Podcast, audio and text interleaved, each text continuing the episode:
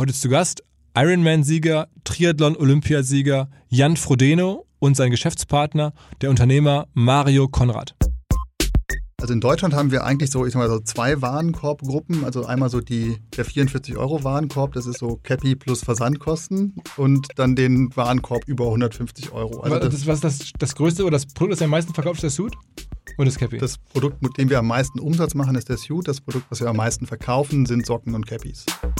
Herzlich willkommen beim OMR Podcast mit Philipp Westermeier. Die aktuellen Tage stehen bei uns im Zeichen von Vodafone, denn wir sind auf Future Connect Tour unterwegs, unterwegs gewesen, waren gerade am Donnerstag, am 7.11. in München, in der Olympiahalle. Unser OMR-Freund und mein Freund Michael Trautmann, der den On the Way to New York Podcast macht, war auch mit dabei. Ein sehr rundes Event und am ähm, 14.11. geht es in Stuttgart weiter. Da gibt es in den nächsten Etappen Stopp und ähm, ein Thema, was Vodafone dort spielt, was generell ein ganz gutes Beispiel ist, für was Vodafone mit seinen Technologien alles so macht, ist das Thema Parkplatzsuche tatsächlich. Ähm, das ist in Innenstädten ja eine große Herausforderung, aber mit Hilfe von intelligenter IoT-Technik ähm, wird es jetzt alles besser. Man kann ähm, schneller finden, wo sind Parkplätze frei, dorthin geleitet werden, spart darüber natürlich äh, Zeit, reduziert CO2. Ähm, also eine Lösung, die bei Vodafone unter dem Thema Smart Parking läuft. Eine von ganz vielen Beispielen Beispielen und Lösungen. Wer da noch mehr wissen möchte, schaut einfach mal nach unter vodafone.de slash futureconnect. Da stehen Informationen über die Tour, über die Case Studies. Und wer noch mehr wissen möchte, es gibt einen Podcast, der heißt Digitale Vorreiter. Den machen wir gemeinsam mit Vodafone. Auch da kann man einiges über die neuen Technologien erfahren. Sonntags Podcast bei OMR mit Jan Frodeno und Mario Konrad. Der eine oder andere wird sagen, okay, Jan Frodeno, das ist doch der Triathlet. Ja, genau der, der, äh, ich glaube, jetzt vor ähm, elf Jahren Gold gewonnen hat bei Olympia und gerade vor ein paar Wochen den Ironman zum dritten Mal gewonnen hat auf Hawaii. Also schon echt äh, krasser Typ. Und ich muss sagen, als der, die beiden hier vor kurzem ins Büro reinkamen, war ich sogar kurz so ein bisschen starstruck. Habe ich lange nicht mehr gehabt aber das war, weil ich den Jan jetzt so A, live im Fernsehen damals gesehen hatte, als er diesen Triathlon gewonnen hat bei Olympia und dann als ich äh, vor kurzem, als er Ironman war, da war ich hier bei uns im Fitnessstudio so eine Public Viewing Nacht in Hamburg und da habe ich mitbekommen, wie viele Fans es gibt für Triathlon und für diesen Ausdauersport und was der da für ein, ja, für ein Rad dreht. Am Ende ist es ja schon, muss man sagen, jemand aus Deutschland, der wirklich global in dem Thema der allerbeste ist auf der Welt.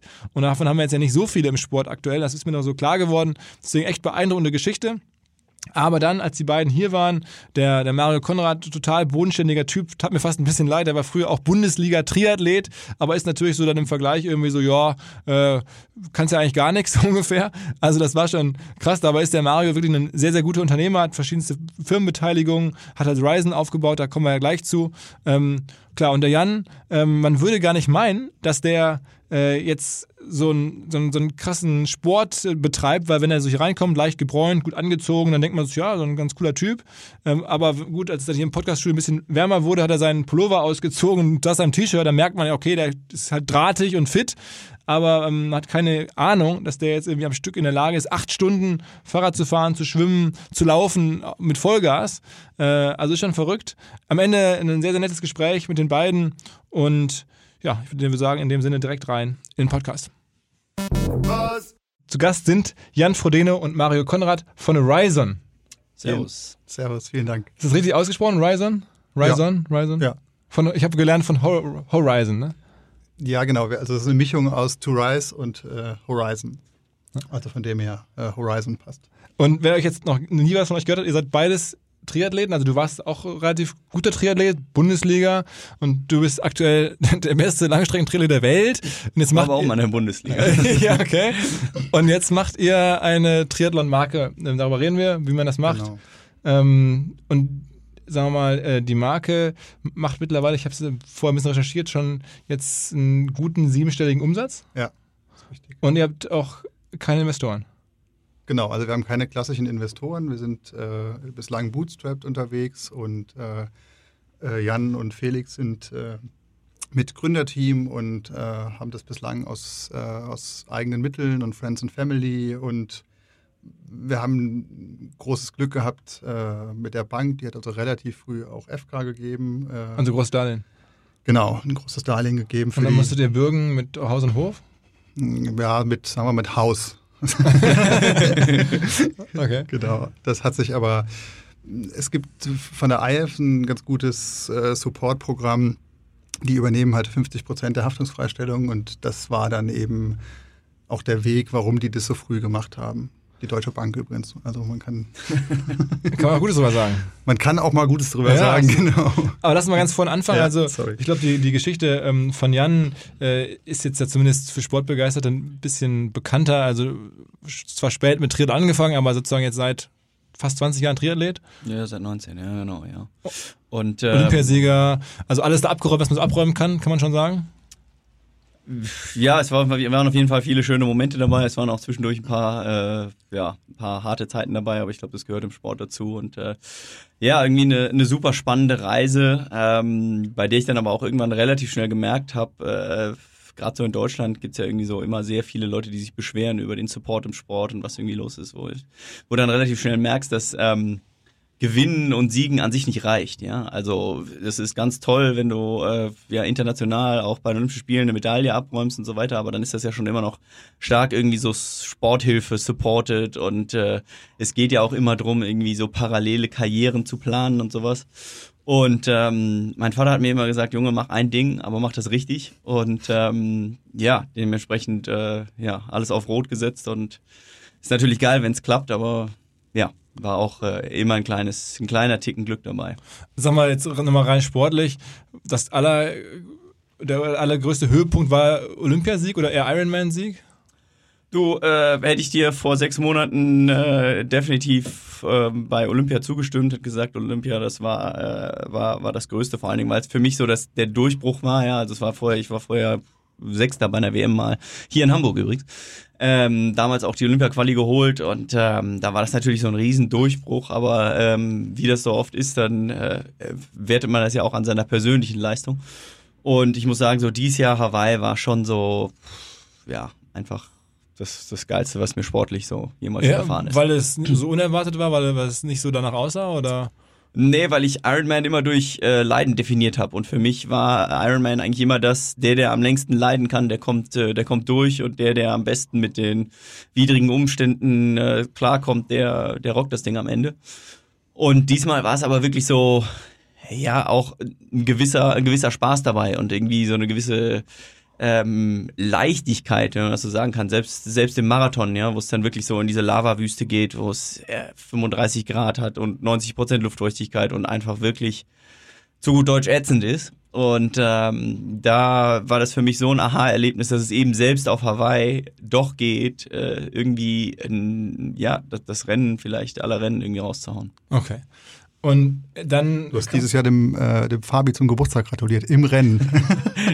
wo, wo er sich sehr darüber gefreut hat. Ein- ein- einem eurer Einer, einer der Mitgründer hatte Geburtstag am Renntag und die standen bei Kilometer 12 oder so, glaube ich. Ja, Äh, Und äh, er hat ihm vorbei, vorbeilaufen zum Geburtstag gratuliert. Und ich war nicht mit und bekam dann eben die Nachricht, so scheint gut zu laufen. Ja, Jan hat mir zum Geburtstag gratuliert. Okay, okay, okay, okay, okay. Ihr habt ja eh schon einige, so habe ich ein bisschen in der Recherche gesehen, einige euch Gimmicks einfallen lassen. Ich glaube, letztes Jahr, als du nicht mitmachen konntest bei, auf Hawaii, da habt ihr dann irgendwie Eis verkauft oder sowas, also um auf eure Marke äh, hinzuweisen. Also darüber sprechen wir gleich noch. Also, ihr habt euch auf jeden Fall äh, verschiedene kreative Lösungen schon mal einfallen lassen. Wo habt ihr euch kennengelernt? Ehrlich gesagt weiß ich es gar nicht so ganz genau. Ich erinnere den Moment, wo wir am Flughafen irgendwie ja. waren, du von irgendwo kamst und wir darüber gesprochen haben. Ich kannte Felix schon ein bisschen länger. Ich glaube, ich hatte dir für deinen ersten Hawaii-Start noch das, das rote, neutrale Race-Kit organisiert Genau. sozusagen. Und da waren wir dann irgendwie in Kontakt, also mit Felix. äh, Fotos Aber da gab es die, da gab's die Firma schon. Nee, nee, nee, da gab es die Firma noch nicht. Wir haben vorher einen Vertrieb äh, in Deutschland aufgebaut für eine Funktionsbekleidungsmarke, aber da war nur, haben wir den Vertrieb aufgebaut, also mein Bruder und ich, mit unseren Eltern.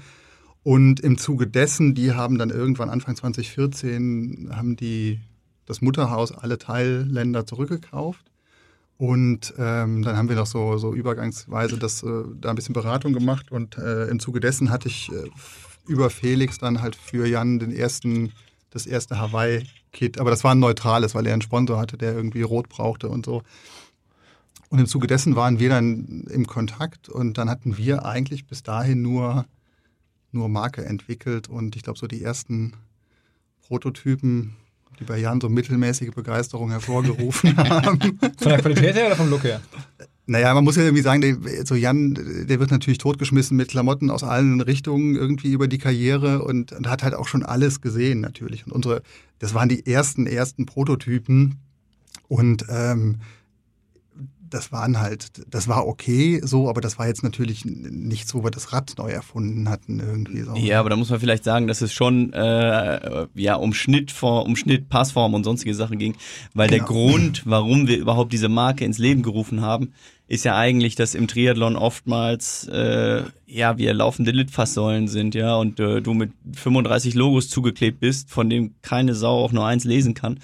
Und wir haben halt äh, diese Marke ins Leben gerufen oder uns gedacht, dass, dass dieses äh, ja irgendwie äh, einen Platz im Markt hat, weil wir was Minimalistisches kreieren wollten. Im Prinzip, ja, ähm, ja, natürlich dann uns auf Schnitt und Passform und sonstiges ähm, zu, zu reduzieren und dann aber ähm, ja durch Farben und sonstige Sachen irgendwie äh, zu überzeugen und eben weniger ist mehr sozusagen vom Design her ähm, anzuwenden, was dann auf einmal überall total zur Mode würde und vielleicht auch ein bisschen unser Glück war. Mhm.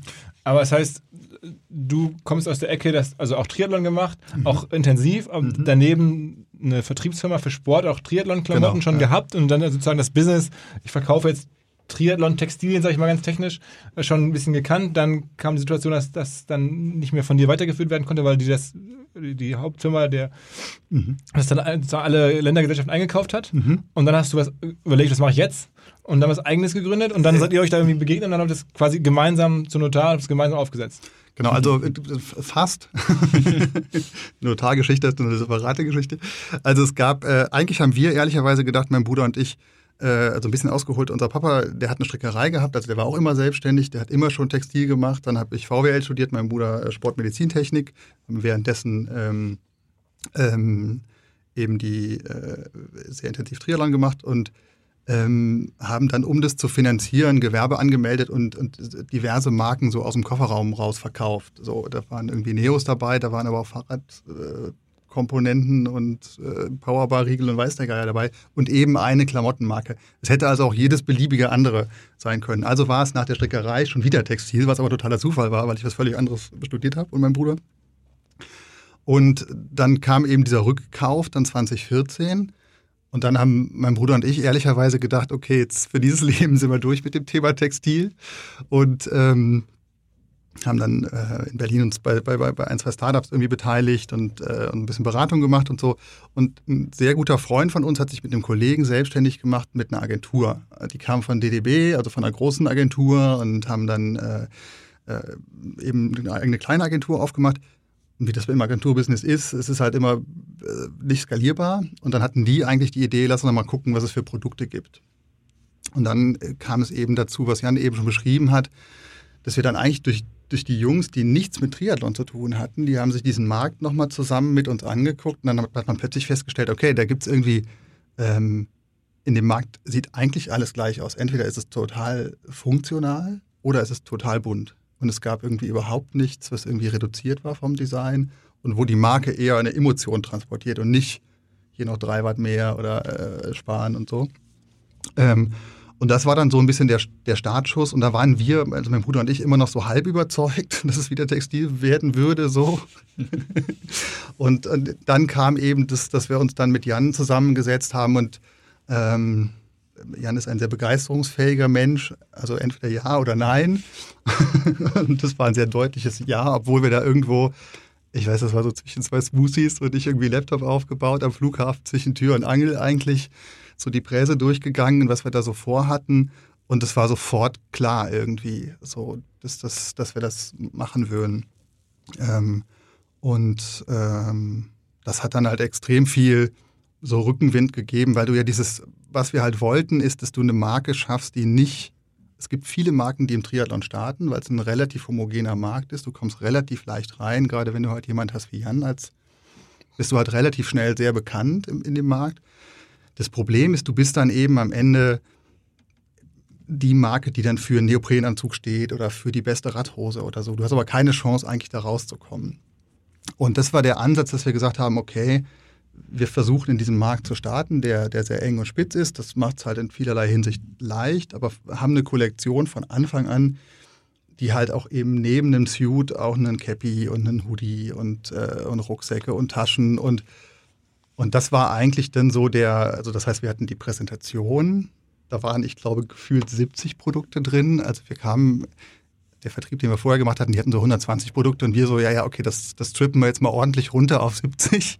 Am Ende sind es 35 geworden zum Start, was halt, das war der totale Wahnsinn. Also rückblickend muss man sagen, dass das gut gegangen ist, ist auch, also auch ganz schön viel Glück, ne? weil also in der Produktion kann immer was passieren und dass dann irgendwie am Ende wirklich alle Produkte in einer guten Qualität da waren und so funktioniert haben, wie sie funktioniert haben, das war schon irgendwie, ähm, das war schon super. Aber ihr seid von Anfang an gesagt, okay, der Triathlon ist nur unser Nukleus. Wir wollen das darüber hinaus expandieren, auch in andere, also zum Teil im Bereich Couture, also so richtig so Fashion-Couture auch, dass man sagt, das ist gar nicht mehr nur Sport, sondern es ist darüber hinaus. Also das Gute am Triathlon ist ja, dass es so, das vereint so die, mit die drei größten Sportarten, die es irgendwie die es irgendwie gibt, in Deutschland zumindest, die, die äh, also Schwimmen, Radfahren und Laufen. Und das heißt, das, das, das fasert dann sehr schnell. Also jeder Triathlet geht halt auch mal mit einem Rennradfahrerkollegen Radfahren und jeder Triathlet geht halt auch mal mit einem Laufkollegen laufen. Und dazu kommt, dass halt Jan als eines der wenigen, ich sag mal, Sporttestimonials sowohl so für den Bereich Performance total super funktioniert, als auch eben Radfahrer kennen halt auch einen Jan. Und, und, das ist halt nicht bei vielen Triathleten der Fall, muss man sagen. Deswegen kamen da ganz schön viele Glücksmomente so zusammen, dass das irgendwie hinterher übereinander gepasst hat. Aber ihr macht hat. nur online, ne? Also euer, ihr habt keinen anderen Distributionskanal außer, außer den Shop.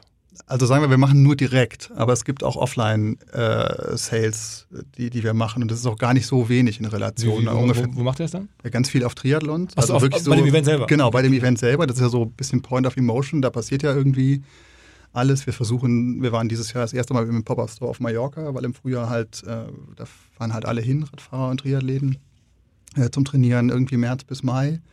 Das war total erfolgreich und hat total gut funktioniert. Ähm, und dann haben wir eben einen kleinen eigenen Store in Köln. Also wir kommen aus Köln und da ist dann vorne so ein äh, bisschen so Café, Lounge, äh. Kann man aber auch kaufen. Also man kann ja Sachen dann da mitnehmen. Und das macht ungefähr ich glaube, dieses Jahr ein Drittel aus vom Umsatz. Als du gesagt hast, da mache ich mit, hast du dir da so ein bisschen wirtschaftlich überlegt, wenn ich das jetzt mache, dann muss ich ja was anderes vielleicht fallen lassen. So, weil ich stelle mir vor, wenn ich jetzt in deiner Rolle wäre, dann könnte man sich ja wirtschaftlich überlegen, okay, entweder ich nehme jetzt sozusagen irgendwie die ganzen Partnerschaftsverträge, die ich bekommen kann, oder ich mache was eigenes, dann bekomme ich aber vielleicht mal ganz viel Geld, aber möglicherweise zwischenzeitlich nicht das, was ich bekommen könnte, weil du kannst es ja nicht alle Partner sozusagen zeigen. Hast du dir das so durchkalkuliert oder warst du einfach so emotional, geiles Ding, mach ich, bin jetzt dabei und gar nicht groß nachgerechnet? Ja, das Ding ist ja, im, im schlimmsten Fall kann es ja auch komplett in die Hose gehen, ja. Und das ist natürlich schon so, dass es äh, damals auch ein Zeitpunkt war, wo es irgendwie schon, schon ganz gut rund ging. Und dadurch mehr oder weniger einen Hauptsponsor oder einen, einen sehr, sehr guten Sponsor äh, ja, liegen zu lassen.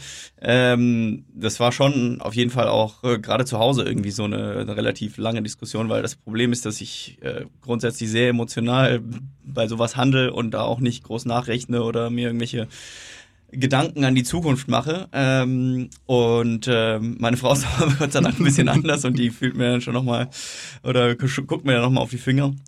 Und ähm, ja, sowas äh, im Endeffekt dann eine Entscheidung, die ich eben unbedingt wollte ähm, und ja, da auch irgendwie wie durchgesetzt habe, weil es natürlich auch eine Riesenchance ist. Ja? Wenn das Ganze gut aufgeht, dann kann man ja auch ab und zu mal drüber nachdenken, was vielleicht in fünf oder in zehn Jahren ist, ähm, wenn ich äh, wenn ich eben kein Triathlon mehr machen kann. Und da war es eine, eine Riesenchance, einerseits dabei zu sein, finanziell, aber viel mehr eigentlich sich zu verwirklichen, ja, weil mich eben dieses Bunte im Sport so in Anführungsstrichen genervt hat. Es war einfach überall immer nur Hauptsache nochmal irgendwo pink untergebracht und neongelb und sichtbar sein und äh, ja, dementsprechend einfach weniger schreien und ähm, ja, das Ganze so ein bisschen subtileres Design hat mir halt sehr, sehr viel gegeben, sage ich mal, emotional, um dabei zu sein. Um mal so ein Gefühl zu kriegen, mit was für anderen Brands arbeitest du aktuell noch parallel? Du hast du vorher so gearbeitet? Äh, pff, aktuell äh, Mercedes-Benz, Allianz, äh, Oakley, Canyon, Fahrräder, Essex, Schuhe, äh, Breitling, Uhren, Also schon relativ große Palette an Partnern eigentlich. Ja, eine relativ große Palette und was cool ist, dass es halt inzwischen auch ähm, einige, äh, also jetzt nicht aus dem Triathlon-Bereich sind, ja, non-endemic, wie man bei uns sagt. Ähm, das war, glaube ich, für uns so der größte Schritt. Und, und, wie kann man sich das vorstellen? Also wenn jetzt so ein Partner mit dir arbeitet, ist das irgendwie natürlich auch, dass du die Sachen trägst, bei Shootings dabei bist, dass, dass, dass sie dich als Testimonial benutzen oder musst du dann bei Instagram da viel pushen oder wie funktionierst du aktuell so als generell als, als, als Werbefigur? Was sind so die Mechanismen? Du, das ist äh, komplett unterschiedlich. Ja? Andere Partner verlangen andere, äh, verlangen andere Sachen. Ja, da sind äh, ja, wie du schon gesagt hast, ganz klassisch so Instagram-Sachen dabei, aber viel ist auch geht über geht über Content. Ähm, Allianz hat im Prinzip äh, als als Hauptding haben einen eigenen Fit mit Frodeno-Kanal kreiert, der teilweise dann auch in der Bundesliga beworben wurde und also im Fußball, ähm, wo sie im Prinzip so als ihr Gesundheitsprogramm ähm, mehr oder weniger online dann Videos äh, präsentieren, die ja, dem, wem auch immer dann an die Hand geben, dass er ja mit Sport oder mit eben meinen kleinen Handgriffen äh, weiterkommt. Und ansonsten, ähm, ja, es ist eben sehr, sehr individuell. Und ich habe damals 2008 nach den Olympischen Spielen mit meinem besten Kumpel ähm, beschlossen, dass wir eine Firma aufmachen, weil wir ähm, ja, weil wir uns eben umgeschaut haben, was so möglich ist an Agenturen und die großen sind ja auch teilweise in Hamburg einige ansässig und die eben international im Sportgeschäft dabei sind. Ähm, für die der Triathlon aber einfach zu klein war. Also gerade zu dem Zeitpunkt, ich meine, wenn du das mit dem Fußballer vergleichst, dann war das, war das damals absolut irrwitzig, ja, was, äh, was da auch für solche Jungs hängen bleibt. Und das war im Prinzip unser Glück, Glücksgriff, auch im Nachhinein, ähm, dass Felix der Kumpel, mit dem ich diese Firma habe, ähm, da individuell auf diese Partner eingehen kann und denen auch das gibt, was sie dann brauchen. Sei es jetzt irgendwie, äh, manchmal ist es einfach nur eine, Grußbotschaft, wenn sie irgendwie eine Versammlung haben mit 300 Leuten ähm, und manchmal ist es eine Anwesenheit, manchmal ist es ein Impulsvortrag äh, oder eben, dass die Postings auch äh, äh pünktlich rausgehauen werden, wobei damit tue ich mich super schwer. Also so wirklich so gebrandete Postings rauszuhauen, das ist für mich so ein absoluter Albtraum. Machst du deinen, deinen Instagram-Account selber komplett? Ja, Instagram mache ich komplett selber. Und, ähm, Wie groß ist der? Wie viele, wie viele Leute folgen dir da? Äh, ich bin jetzt bei irgendwie knapp 400.000. Okay, also, das ist ja schon ein Wort. Ja, es äh, wächst irgendwie stetig so über die Jahre, aber ich muss sagen, könnte ich super viel mehr machen, aber es ist... Ähm, ja, ich, äh, ich, ich mache es wie gesagt selber und mach's, weil es mir Spaß macht und dementsprechend vielleicht nicht mechanisch genug. Ähm, könnte ich auf jeden Fall dran arbeiten, aber wie gesagt, ich versuche dann auch eben nicht äh, nochmal zu sagen, hier, nehmt doch dieses Produkt und schmiert euch damit ein und äh, versucht das eben immer so ein bisschen mit einer Message rüberzubringen und äh, da brauche ich manchmal ein, zwei Tage, um mir das richtig im Kopf zurecht zu formulieren. Okay, und wie muss man sich das vorstellen bei dir aktuell? Du bist ja also Profi logischerweise, sonst wird man nicht jetzt irgendwie das Ding in Hawaii nicht gewinnen können. Äh, wie viele Stunden am Tag machst du aktuell äh, Sport und hast damit sozusagen mit deinem Hauptjob zu tun? Ähm, was, was sind das im, im, am Tag? Vielleicht im Schnitt so sechs Stunden reines Training ähm, wobei das haut gar nicht hin, sind so ungefähr 35 Stunden die Woche. Ähm, dazu kommen anderthalb bis zwei Stunden Physio am Tag. Das heißt, ähm, ja, im Prinzip äh, gucken, dass auch der Körper in Schuss bleibt, weil das natürlich für mich das größte Kapital ist. Und dann eben nochmal eine Stunde, anderthalb, ähm, ja, für Sponsoren, Öffentlichkeitsarbeit, äh, eben was halt so anfällt. Okay, ähm, meine typische Frage, ähm, die man jetzt bringen muss. So wäre mein Hörer enttäuscht, wenn man jetzt sozusagen ähm, abseits von Ryzen Triathlon macht. Jetzt hast du gerade ein paar Partner genannt. Ist man dann, also als, als Weltspitze in deinem Falle, ist man dann zumindest mal in einem Bereich, äh, Gehaltsbereich, Jahreseinkommensbereich von einem Bundesliga-Profi Fußball oder ist das noch zu hoch gegriffen? Nö, also ich, ich weiß nicht, was die Jungs verdienen. Also, also äh, ich, beim HSV oder beim, beim, beim Messi kann ich da nicht mithalten. Nee, nee, aber so in der Bundesliga, da sind die meisten schon siebenstellig unterwegs. Ja, das, äh, äh, ich denke, das ist auf jeden Fall, ist auf jeden Fall vergleichbar, ja. Ah, okay, okay. Aber das heißt, was schön ist ja beim, was ich jetzt bei dir auch so bemerke, man kann das lange machen. Du bist jetzt ja Ende 30, ne? Ähm, und Triathlon kann man also relativ gut alt werden. Ja, absolut. Es ist äh, als Ausdauersportart natürlich so, dass es auch erstmal, äh, muss man es auch erstmal vom Kopf her auf die Reihe kriegen, so geduldig zu sein. Ja, du hast ein Acht-Stunden-Rennen und äh, auf jeden Fall wirst du dich bei Stunde anderthalb oder Stunde zweieinhalb super fühlen. Und wenn dir dann halt die Pferde durchgehen, dann kommst du eben nicht an. Und diese Geduld, so bescheuert wie sich das anhört, ist was, das hat bei mir Jahre gedauert, um mich auch eben so zügeln zu können, beziehungsweise mir das Rennen einzuteilen. Aber es ist definitiv so, dass die Leistung als solche, also ich meine, schau das mal an, ich bin jetzt äh, auf Hawaii einen 2,42 gelaufen im Marathon. Ähm, zwar nach 3,8 Kilometer Schwimmen und 180 Kilometer Radfahren, aber eine 2,42 als reine Leistung. Ich meine, das siehst du ja beim Hamburg-Marathon laufen das wahrscheinlich die ersten, keine Ahnung, 200 Leute oder wie auch immer das sein mag. Insofern ist es so, dass es natürlich eine krasse Ausdauerbelastung äh, ist, ja, aber im Endeffekt im Vergleich zur reinen, zur reinen Geschwindigkeitsweltspitze ähm, sind da schon noch Unterschiede und das kann man eben sehr, sehr gut auch im Alter trainieren. Also das heißt, ja, ich bin jetzt 38 und merke immer noch, dass ich körperlich auch Fortschritte mache. Das ist ja inzwischen alles gemessen und äh, verglichen und auch in, irgendwie auf Datenbanken festgehalten. Und äh, da sieht man eigentlich super seinen Fortschritt auch über die Jahre. Und das äh, finde ich, ja. Wie, wie alt war der älteste Ironman-Sieger aller Zeiten?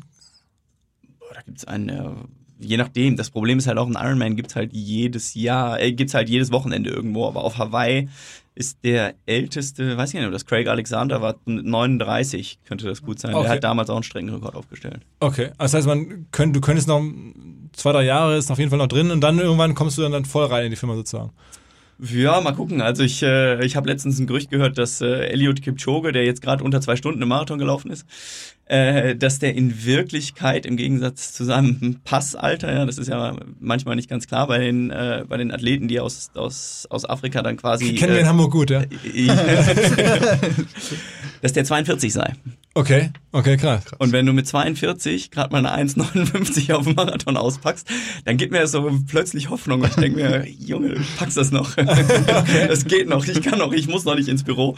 Weil das ist dann so für mich, wo ich sage, oh, ich glaube, ich werde immer so von außen auf jeden Fall äh, mitberaten und auch gerne immer mal wieder dabei sein, aber so ganz Bürojob, das wäre eine harte Nummer für mich. Okay, das heißt, also du machst auf jeden Fall, solange es geht.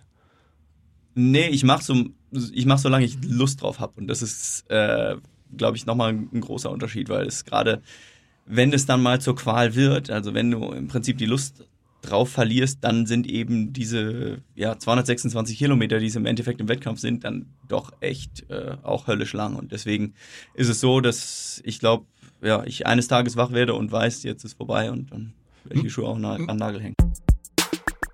Hinweis auf salesviewer.com. Salesviewer, eine Firma, die wir in diesem Jahr bei OMR zur Company to Watch gekürt haben. Wir wählen ja jedes Jahr drei Firmen aus, die wir für besonders äh, wichtig halten, dass man sie mal gesehen hat, dass man das Prinzip mal verstanden hat und dann präsentieren sie sich bei uns auf dem OMR Festival.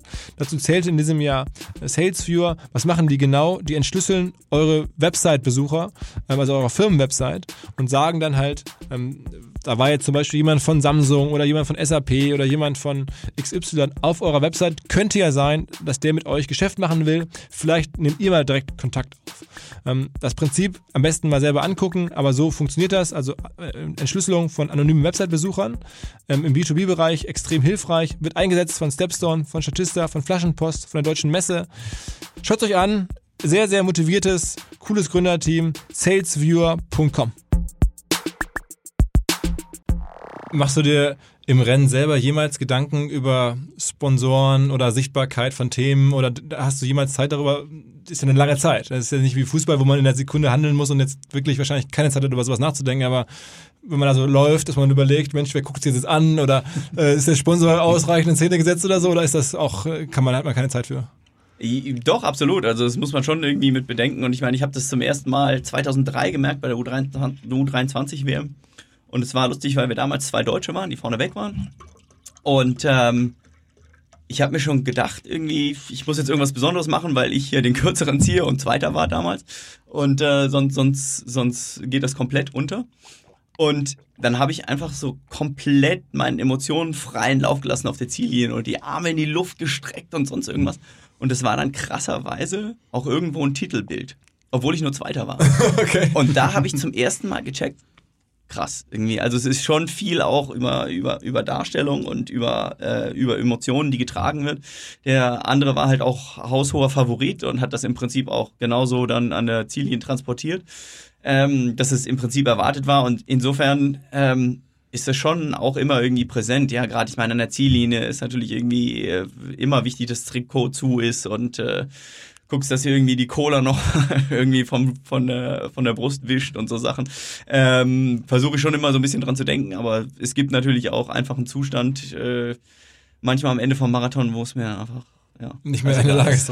ich war ganz baff, ich äh, ganz kurz habe äh, diesen Sommer die Tour de France ein bisschen erlebt und war da mit einem mit, mit so einem Fahrradleuten unterwegs und da wurde mir klar, dass teilweise sogar Stürze für die sponsorenden Teams irgendwie ganz relevant sind, weil das gibt sofort sehr viel Fernsehzeit. Also wenn dann jemand stürzt, dann dachte ich mir, oh scheiße, hoffentlich hat er sich nicht verletzt und so. Das dachten die auch, aber dann dachten die auch, ah geil, äh, er ist jetzt ja im Fernsehen mit dem, mit dem Trikot und ist das Trikot auch unversehrt geblieben bei dem Sturz und so. Also ist, man macht sich kein Bild, wie relevant das zum Teil ist. Ne? Ja, das war ja lustigerweise damals, glaube ich, sogar dieser, war das nicht ein Geroldsteiner Sturz, wo der Typ irgendwie dann in Pfosten gefahren ist und die, die Hose, also komplett irgendwie die Hose Hose aufgerissen war.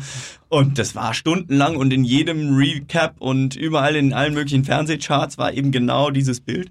Aber äh, so weit würde ich dann auf jeden Fall nicht gehen, dass ich mir denke, äh, jetzt muss ich aber äh, nochmal einen Sturz faken, damit es auch äh, ins Fernsehen reicht. Aber man überlegt sich zum Beispiel jetzt im, im, beim Ironman, welche ähm, Wettbewerbe man macht, nach Einschaltquoten oder nach Aufmerksamkeit logischerweise, dass du sagst, okay, Hawaii muss ich machen, weil das ist das Größte und dann guckst du dir auch an, welche weiteren Wettbewerbe mache ich, weil da ist dann jeweils die Intention entsprechend oder guckst du rein nach Trainingsplan?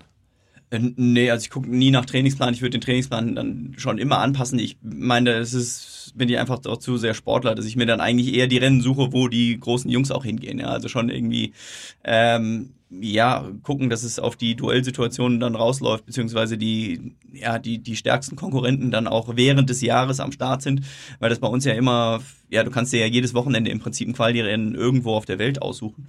Und äh, da versuche ich solche Rennen dann schon immer zu suchen. Und das haben wir in Deutschland eigentlich ganz gut, weil wir in Deutschland immer die Europameisterschaft haben. Und da wollen auch alle hin. Ähm, gerade weil es da auch viele, damals gab es viele Punkte, da gab es noch ein Punktesystem zur Qualifikation. Inzwischen gibt es viele Plätze, weil das eine direkte Qualifikation ist für Hawaii. Ähm, insofern ist das immer ein sehr gutes Feld, was dementsprechend natürlich auch viel mehr Aufmerksamkeit findet, als wenn ich irgendwo in keine Ahnung, äh, Sao Paulo beim Ironman starte, wo es auch wahrscheinlich super schön ist, aber ähm, wahrscheinlich ein bisschen weniger los ist. Was mich total überrascht hat, da wusste ich noch gar nicht zum, zum Podcast-Treffen da, ich hatte das verfolgt, also dass du gewonnen hast jetzt vor ein paar Wochen und sozusagen einer der härtesten Wettbewerber, ähm, Engländer, hat dann beim Ziel, weil wir gerade über das Ziel sprachen, dich dann irgendwie so angerempelt. Du warst dann, glaube ich, dabei, ein TV-Interview zu geben und dann kam der nach dir ins Ziel und hat den so weggeschubst und da dachte ich mir, krass, das kennt man ja eigentlich gar nicht so. Ähm, das war jetzt nicht inszeniert, das hat, das hat jetzt auch sehr viel Aufmerksamkeit gebracht. Also ich habe es sofort wahrgenommen, also, als jetzt nicht als, als Triathlon-Nerd, äh, dann denkst du dir, okay, ungewöhnlich. Ähm, wie war das? Ja, das war so ein Moment, äh, wusste ich auch nicht so recht. Also ich meine, das äh, ist mir so auch noch nicht passiert. Ich habe mit dem eine lange Historie und äh, ja, der äh, hat im Prinzip die letzten zwei Olympischen Spiele gewonnen und äh, ich eben die vor ihm und dementsprechend war das so der Übergang auf der olympischen Distanz damals, ähm, wo er halt auch damals schon so mit so echt knallharten Taktiken so von der Straße drängen und so Sachen eben in das Renngeschehen eingestiegen ist und im Prinzip eigentlich schon immer so ein sehr aggressiver Typ war. Er ein Killer, absolut, der das auch äh, richtig gut rumgebracht hat, aber wir waren eben noch nie so ganz auf Augenhöhe. Und ähm, naja, dann, dann gab es eben diesen Rempler und meine, naja, nach, nach Stunden etwas, äh, ja, einfach ehrliche Reaktion und keine Ahnung, er hat sich dann nachher noch entschuldigt und, äh, und fertig. Aber das ist halt echt so, dass im Triathlon, auch gerade wenn wir vom Marketing reden, oft so Friede, Freude, Eierkuchen, alles eine Familie ist, was, was ja auch stimmt. Aber es muss eben auch nicht immer so sein und naja dann gibt es auch mal solche Momente. Was, was war jetzt sozusagen für, für die Marke Riser, für euch als Firma, das der größte Push, den jetzt Jan euch gegeben hat? Also neben dem, dass er das Design sozusagen mit confirmed hat und mit bestätigt hat, was war dann in, in der Umsatzentwicklung relevant? Ja, das ist eigentlich ganz interessant. Es gibt die Zeit vor Jan und dann mit Jan. Äh, und das, also das gab 2016 noch, äh, da hatten wir, da haben wir gelauncht irgendwann im, im Mai und haben dann aber quasi keine Ware da gehabt und kaum Umsatz gemacht. Und dann kam zum Frühjahr 2017 Jan dazu. Und interessanterweise, auch jetzt bei allen Erfolgen, die, dann, die wir dann zusammen danach hatten, war es eigentlich nie so, dass so der Umsatz kom komplett outgepeakt ist, so, sondern es war eher, man hat das Gefühl, okay, man hat da eine neue Kurve erreicht, die möglicherweise hinten raus dann steiler äh, wird. Ähm, dann war es so, dass er 2017 als Mitfavorit ins Rennen gegangen ist mit unserem Suit und wir mega nervös alle und aufgeregt und auf Hawaii und, und so. Und dann hat er Rückenprobleme gehabt.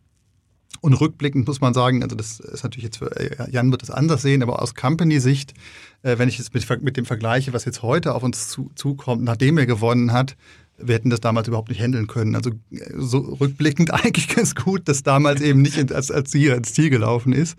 Ähm, ähm, also von dem her ist es eigentlich so, dass wir, dass wir immer merken, okay, dass man, man, es ist wie so eine Decke, die man durchstößt nach oben, dass man dann auf so einem neuen Netzwerkniveau irgendwie unterwegs ist. Und dann passieren wieder Dinge und dann äh, dann schiebt es sozusagen die, die Gesamtkurve des Umsatzes halt so ein bisschen nach oben, aber es gab jetzt nie so Peak-Effekte tatsächlich. Auch jetzt in Also- Hawaii, weil du gerade meintest, das hättet ihr nicht handeln können, das klingt ja nachdem jetzt sehr viel in den letzten Wochen passiert ist. Genau, es ist halt super viel passiert, aber eher dann auch so auf Kooperationsanfragen, äh, dann, dann viel so Pressethemen tatsächlich auch, weil er halt einen besonderen Suit anhatte von uns, den wir zusammen entwickelt hatten.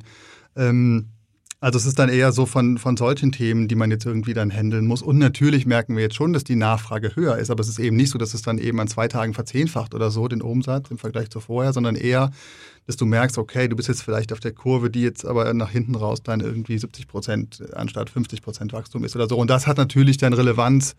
Wir sind ja ein Vertical, also wir müssen die Ware immer vorfinanzieren und das jetzt gerade alles zu planen und das dann eben entsprechend anzupassen und ähm, das jetzt für nächstes Jahr dann entsprechend vorzubereiten, das ist jetzt eher so die Herausforderung gerade, die wir, die wir da versuchen zu Se- Seid ihr denn mittlerweile eigentlich im oberen siebenstelligen Umsatzbereich? Ich wusste, dass diese Frage. Ich hatte sowas mir gedacht. Also wir sind jetzt zwei Jahre siebenstellig und wir sind äh, die letzten zwei Jahre mit äh, um die 100 Prozent gewachsen. Okay, Also, okay, okay. Und, Und dieses Jahr haben wir relativ viele Lost Sales, weil wir ähm, ehrlich gesagt zu konservativ geplant haben. Also wir sind, ich meine, das ist so ein bisschen der, der Nachteil in Anführungszeichen, wenn du halt das Bootstraps machst, du machst ja immer so äh, sehr kleinteilig und Schritt für Schritt und dann versuchst du hier ein bisschen zu verbessern und da ein bisschen zu verbessern, ähm, anstatt mal irgendwie das Lager voll zu ballern und dann zu verkaufen irgendwie. Und ähm, das haben wir jetzt dieses Jahr das leider so ein bisschen dazu geführt, dass, das, dass wir relativ viel Umsatz haben liegen lassen. Wir haben das immer so ein bisschen analysiert. Ähm, und ähm, das war, das hoffen wir, dass wir das nächstes Jahr besser hinkriegen. aber ihr, ihr, also ihr geht von weiterem Wachstum aus. Ja, ja, im Moment ist sozusagen die Nachfrage so, dass wir da irgendwie auch mit relativ weh, also der Marketing-Spend im Vergleich zum letzten Jahr, der ist konstant geblieben. Wo, auch, wo gibt ihr Geld aus generell für Marketing? also wir versuchen grundsätzlich erstmal hochwertigen eigenen Content zu kreieren. Also wir machen ganz viel Inhouse und haben irgendwie, also das ist das Gute, wir haben halt ein sehr komplementäres Gründerteam. Fabi ist der Designer. Wenn du den fragen würdest jetzt nach Umsatzzahlen, er könnte es dir einfach nicht sagen. Es interessiert ihn nicht irgendwie.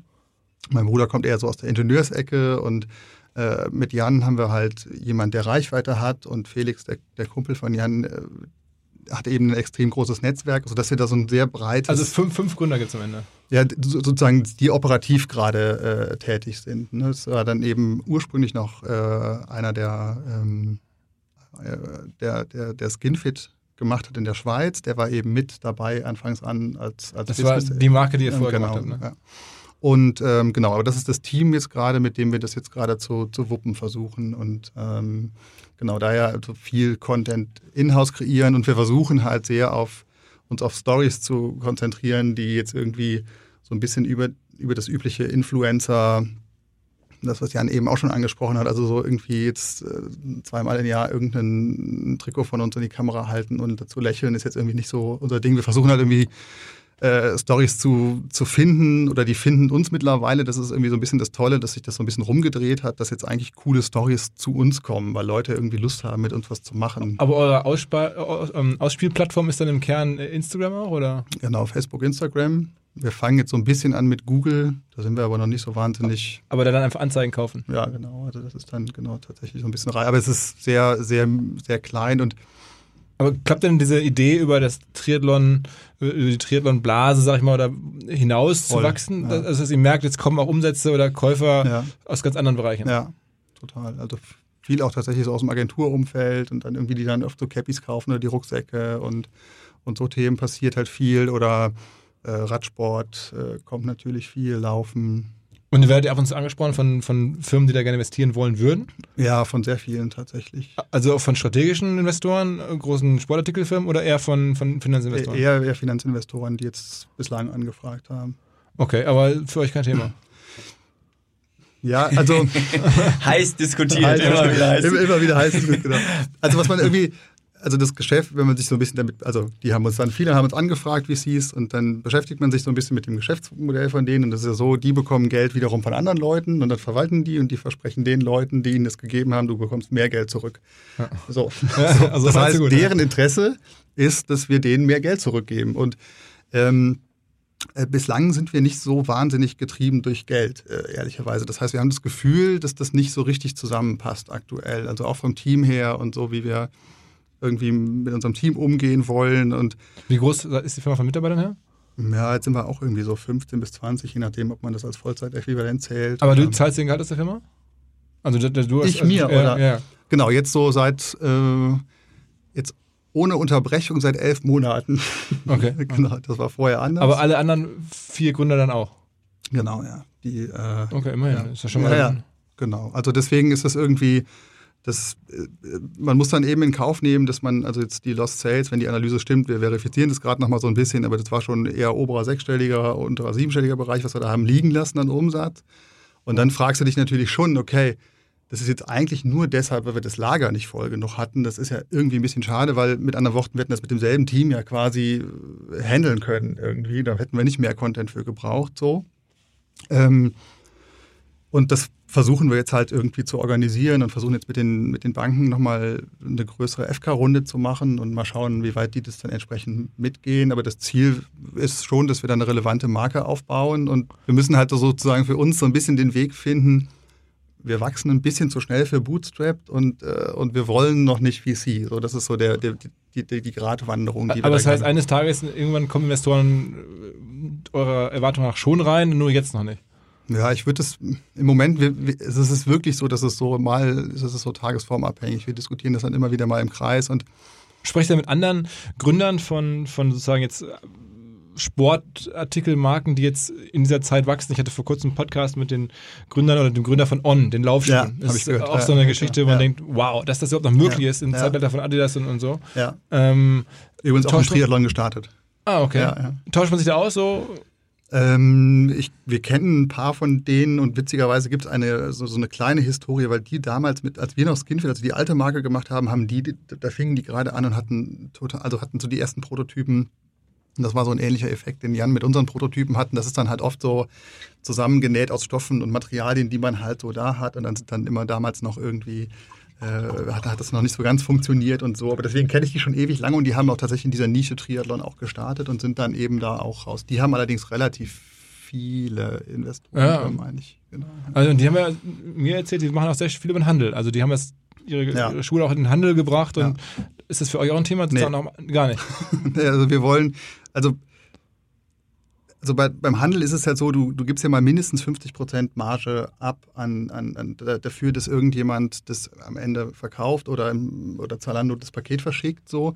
Äh, und da haben wir uns klar entschieden, dass wir das als, als Vertical versuchen wollen und, und, und also stecken das, das, was wir an mehr Marge haben, stecken wir halt immer ins Produkt. Also wir haben ab nächstem Jahr alle Textilien in Europa, die wir produzieren.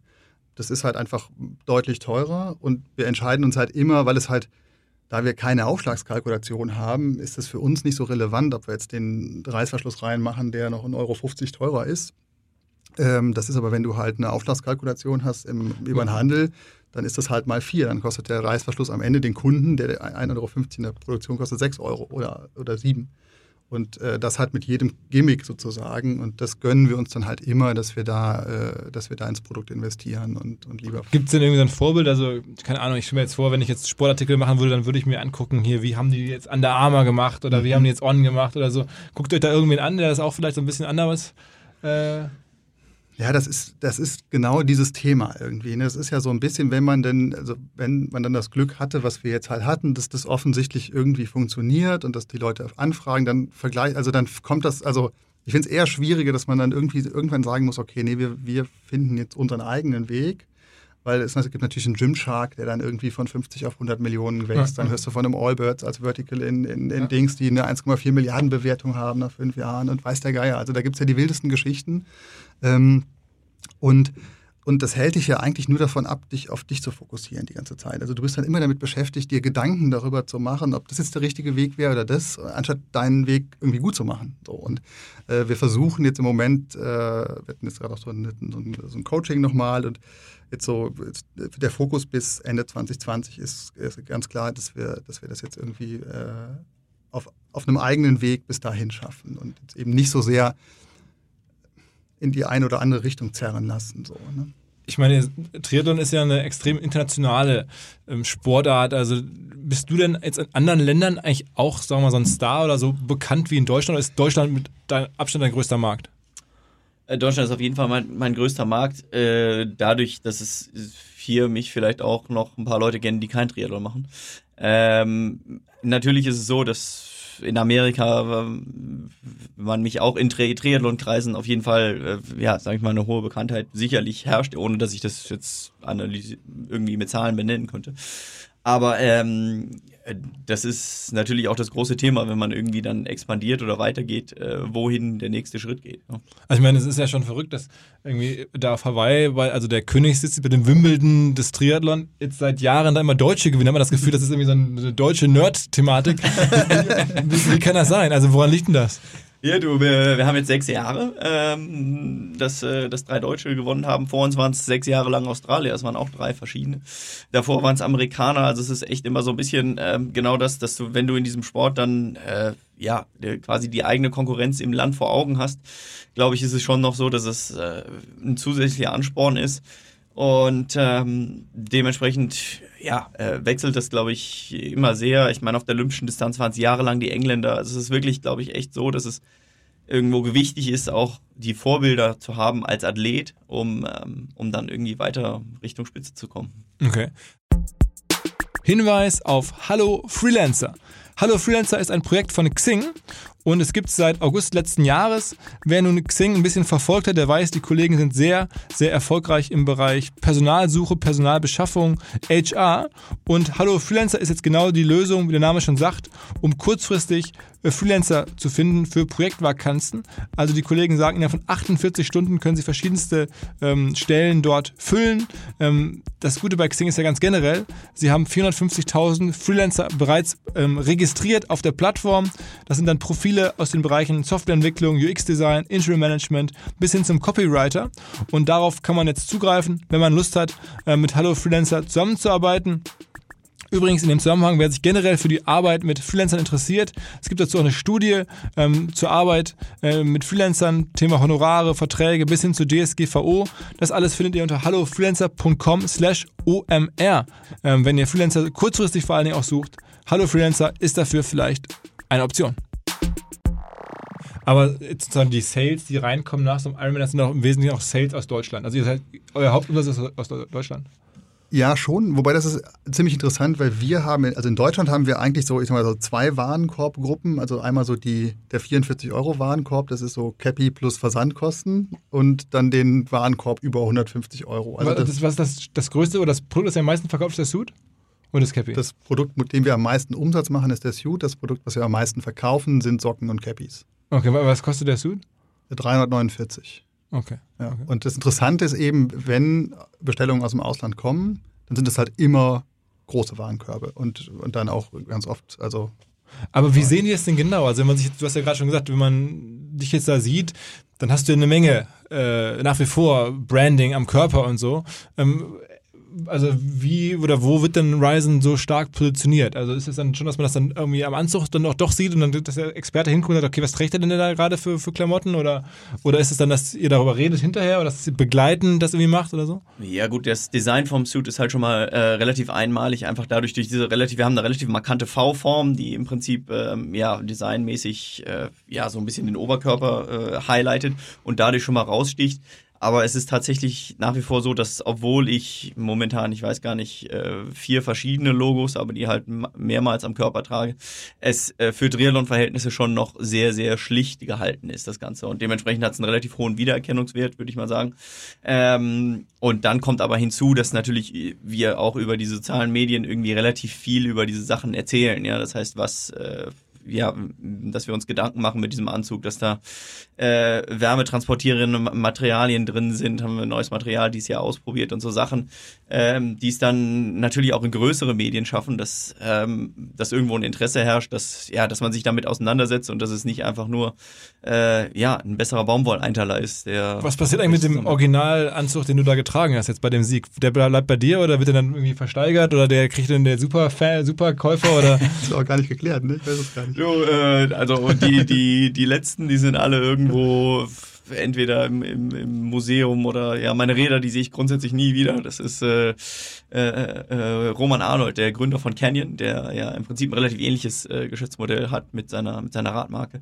Ähm, das äh, inzwischen vielleicht ein bisschen besser skaliert hat als wir, aber. Das ist ja, eine Monster Story, ne? Also Canyon ist ja auch äh, absoluter Hidden Champion, deutsche Firma, aus, äh, die einen Wahnsinns Wahnsinn, Business ja. aufgebaut hat, ne? Also wenn man Ja, sich eine ja, Marke riesig. anguckt, was du eben gefragt hast, dann würde ich sagen, ist Canyon äh, eine davon, was total beeindruckend ist, dass die halt auch, das war mal so eine, also das Logo, das war mal, also ich kenne kenn die noch von weit vor dieser Zeit, wo die jetzt so sehr clean und und der hat dann irgendwann der Gründer alles auf eine Karte und ich glaube die Porsche-Agentur irgendwie dazugeholt. Das war vorher wirklich so Versandhandel, Grabbeltisch, Der hat in seiner Garage Ja, angefangen. Ja, also der ja, hat wirklich, ja. der ist zur Radrennen gefahren mit seinem Anhänger und hat irgendwie Schläuche verkauft. Ja. Ja. und ist dann in Asien irgendwann draufgekommen, hat Rahmen mitgebracht aus dem Urlaub mehr oder weniger. Und das ist äh, auch eine sensationelle Geschichte, wie das irgendwie gewachsen ist. Also das heißt, der nimmt die deswegen- Räder dann aber, wenn du und verkaufst sie dann oder, oder, oder Nee, nee, der hat, ein, der hat ein Museum. Der hat, äh, der hat sich quasi äh, sein Nachbarhaus zum Museum umfunktioniert. und da stehen deine alten Räder vom Olympiasieg und sonst was. Ja, da, damals bin ich noch nicht auf Canyon gefahren. Das heißt, ich bin erst zu Langdistanzzeiten äh, zu Canyon gewechselt. Und ähm, da stehen alle Räder, die irgendwie so ein bisschen äh, ja, Markengeschichte geschrieben haben. Okay, okay, okay. Also aber im Anzug, da gibt es jetzt noch keine Lösung für. Der Anzug, ja, der letzte, ich weiß gar nicht, ob der irgendwo, ich, ich könnte mir vorstellen, dass er in Japan äh, bei Essex im Museum steht. Das, irgendwie sowas. Obwohl, nee, da stehen die Schuhe. ja. Du, ganz ehrlich, ich weiß nicht, ich hänge an so Sachen nicht, äh, nicht, nicht allzu sehr und ich freue mich immer, wenn sowas für einen guten Zweck weggeht oder wenn irgendjemand eine, eine gute Idee hat, äh, wo das Ganze äh, vielleicht ja, Sinn macht. Äh, gerne her Aber es gibt, doch, damit. kein- es gibt doch kein Ryzen-Museum oder sowas. Nee, nee, Aber äh, ihr- macht schon auch so ein bisschen, also es wäre ja eine Möglichkeit, sowas zu inszenieren, ne? so einen Anzug zu nehmen und sagen, der ist, das ist der Originalanzug, der würde ja wahrscheinlich ein paar tausend bringen oder ein paar zehntausend vielleicht, Ja. Ähm, oder auch auf sehr viel Aufmerksamkeit auf die Marke lenken vor allen Dingen. Ähm, aber sowas macht er nicht. Naja, das ist so ein bisschen das, was er eben schon angesprochen hat, das mit dem Eiswagen. Manchmal wirken die Sachen von außen dann ein bisschen geplanter, als sie in Wirklichkeit sind. Also wir sind noch ein sehr kleines Team und dadurch, dass wir jetzt so, so ich sag mal, den Rekordhalter äh, auf Hawaii haben, das passt manchmal noch nicht ganz zu unseren internen Strukturen, was wir dann daraus machen können.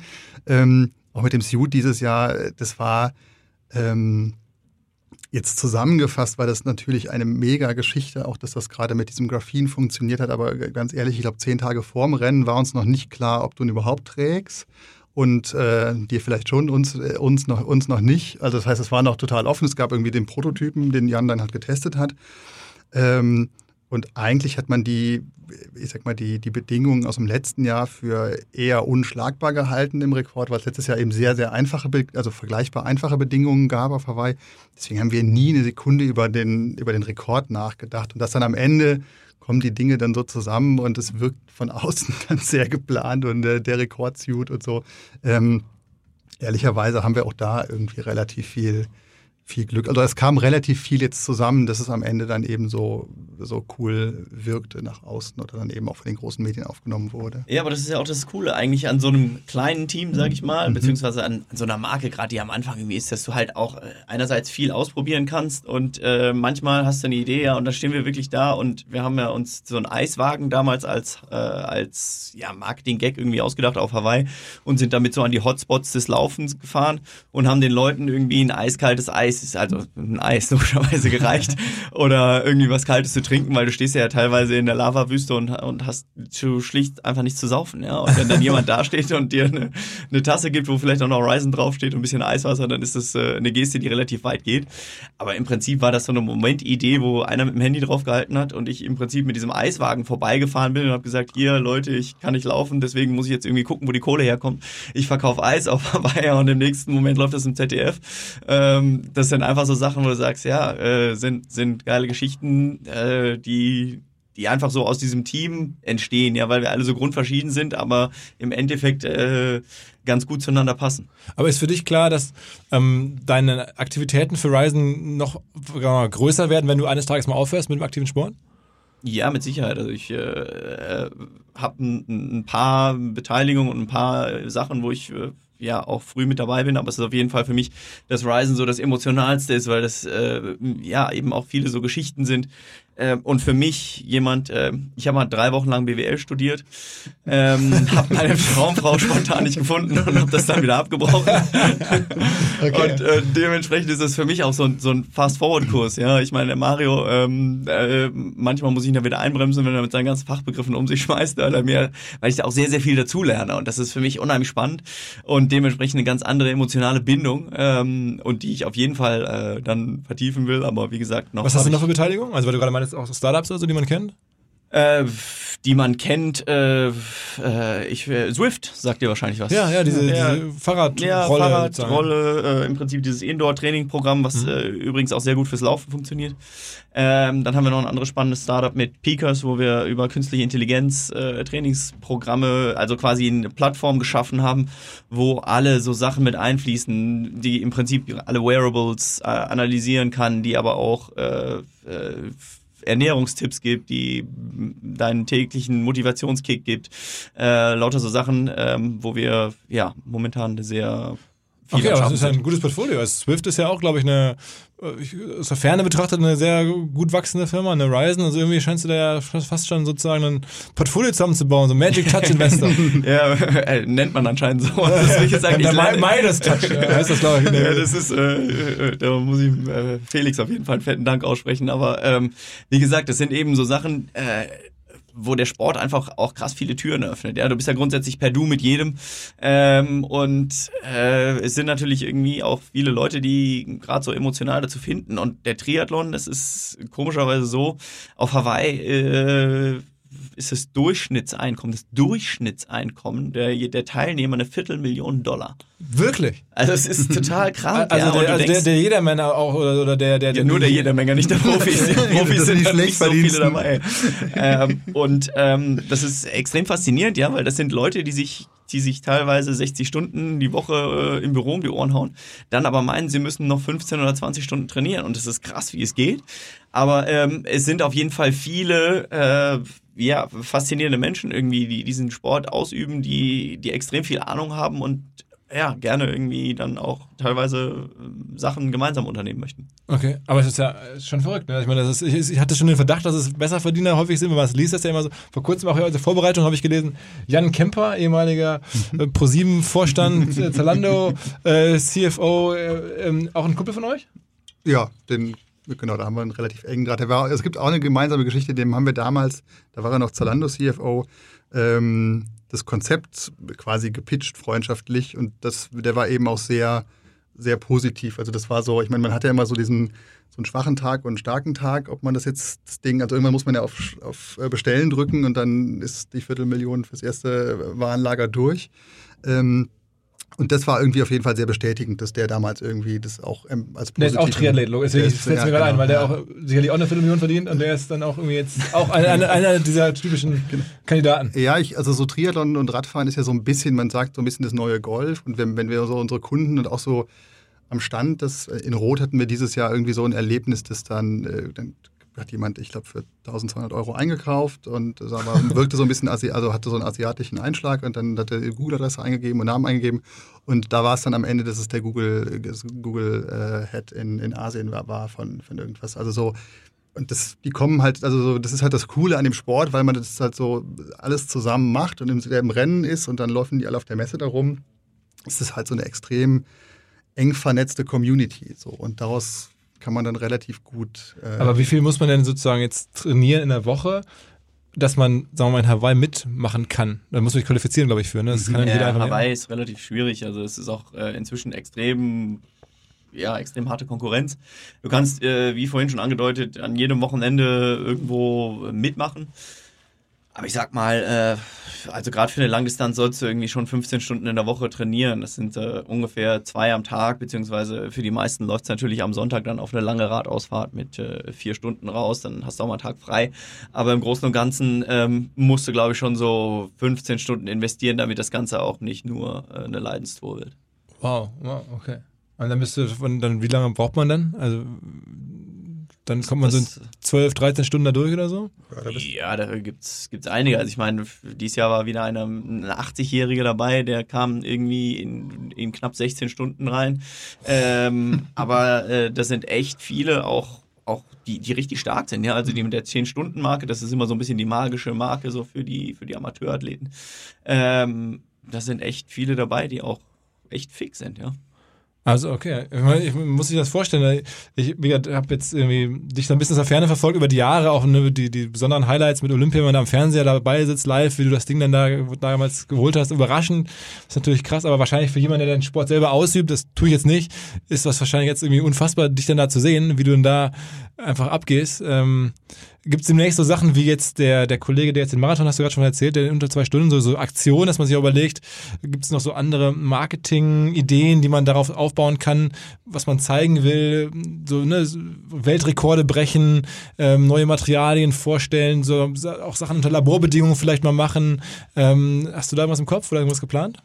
Ähm, äh, Weltrekord äh, habe ich, äh, Weltrekordversuch oder ja, Weltrekord damals habe ich äh, glaube ich, nach dem ersten oder zweiten Mal Hawaii äh, sozusagen eben genau aus diesem Grund äh, äh, gestartet und äh, das hat dann auch äh, hat dann auch geklappt.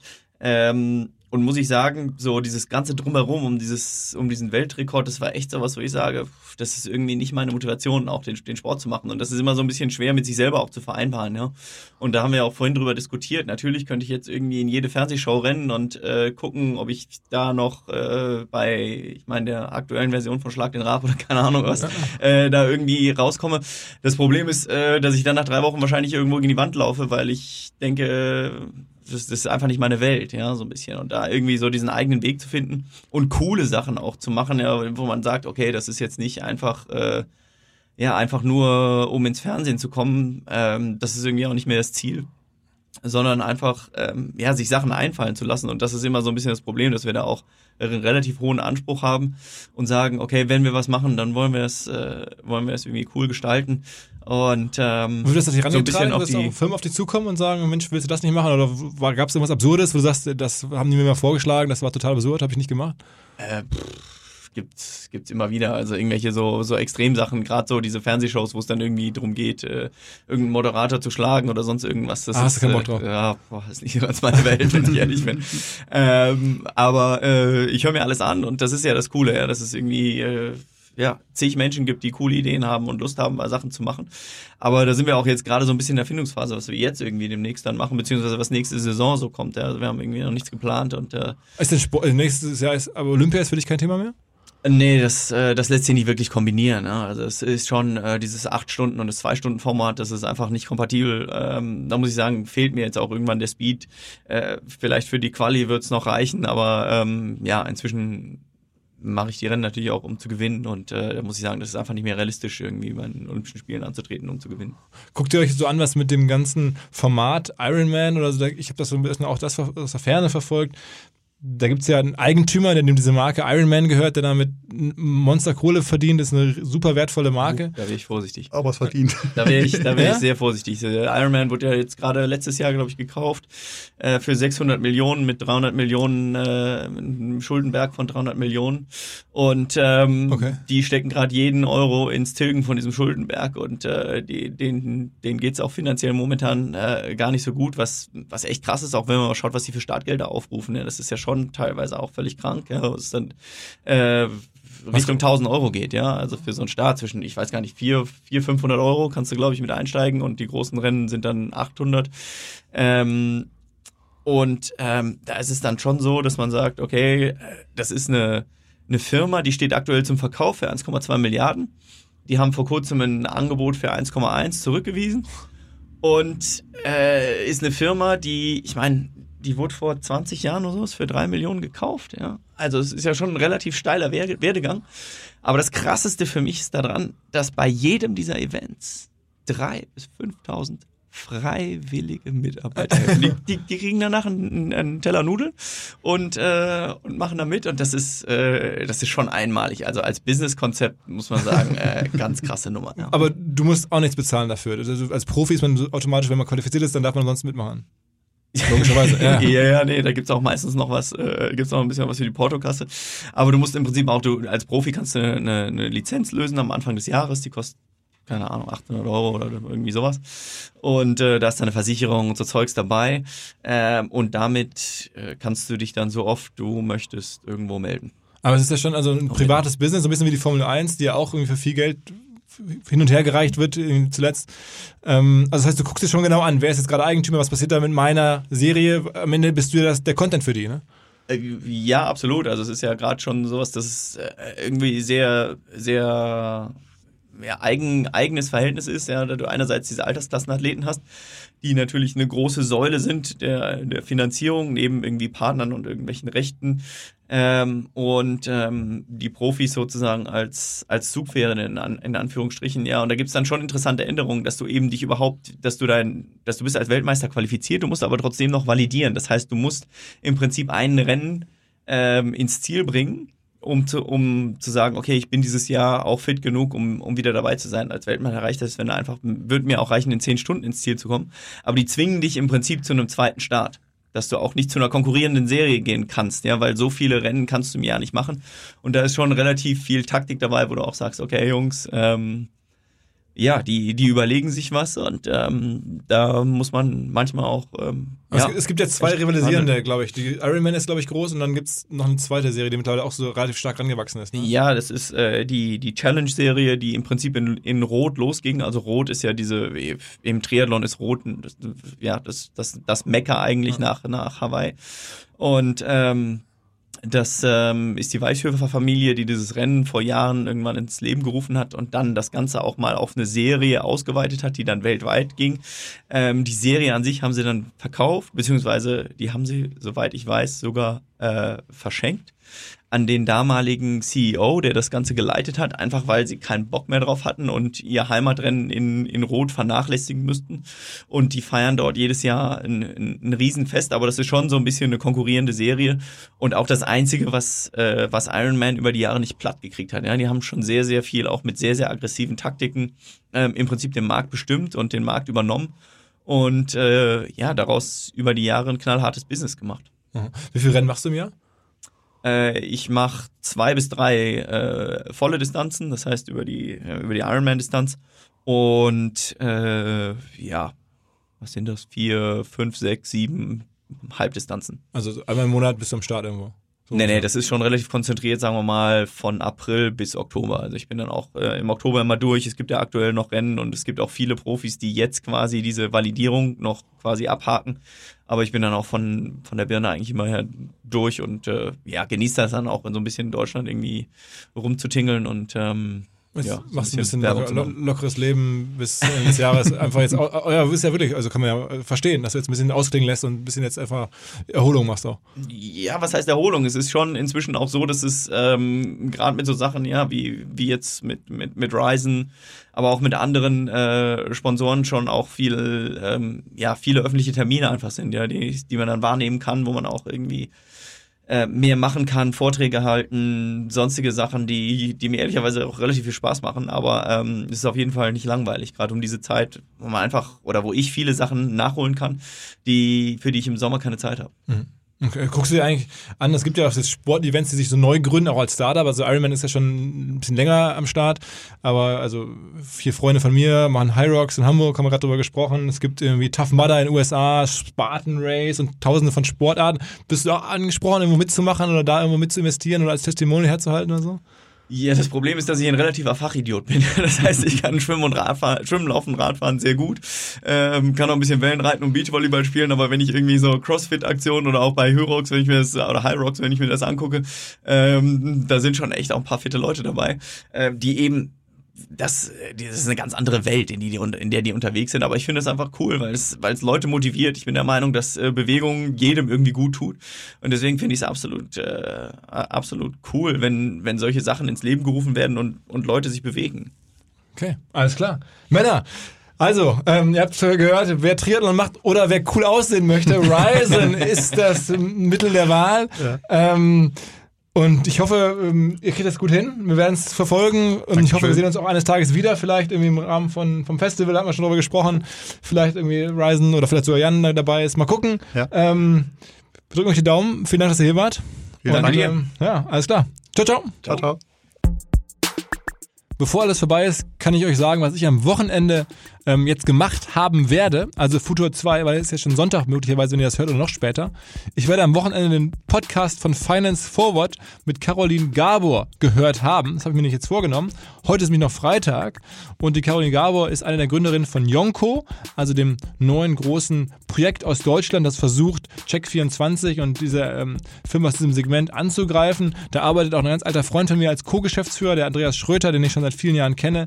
Also ich bin neugierig, was die Kollegen machen. Ich höre in diesen Podcast rein und wer jetzt Bock hat, noch mehr Podcasts zu hören oder demnächst sich was auf seine Merkliste setzen möchte, denkt an den Finance Forward Podcast. Aktuelle Folge mit Caroline Gabor von Yonko.